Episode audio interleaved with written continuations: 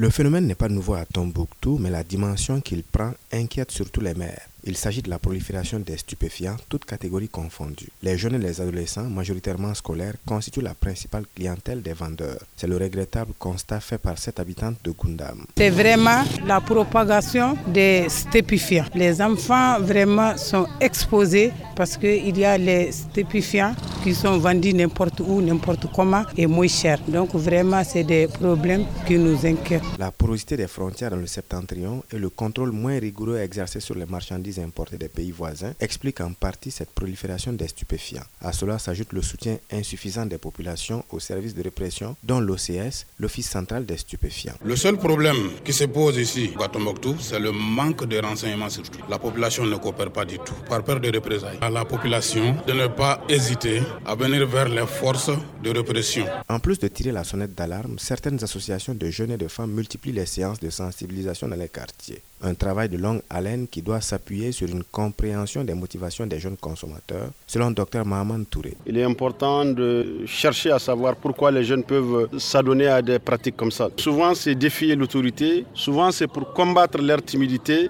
souvent, c'est vraiment des déceptions qui peuvent amener les jeunes à fumer. Souvent, c'est pour épater les amis. Souvent, ils veulent juste se, défouler. Il n'y a pas à ce jour de chiffres officiels qui décrivent ce phénomène dont l'ampleur est de plus en plus grande. La prévention est certes cruciale, mais nombreux sont ceux qui estiment qu'il faut désormais doter les services de répression des moyens adéquats pour remplir leur mission. Karim Traoré, Tombouctou pour Mikado FM.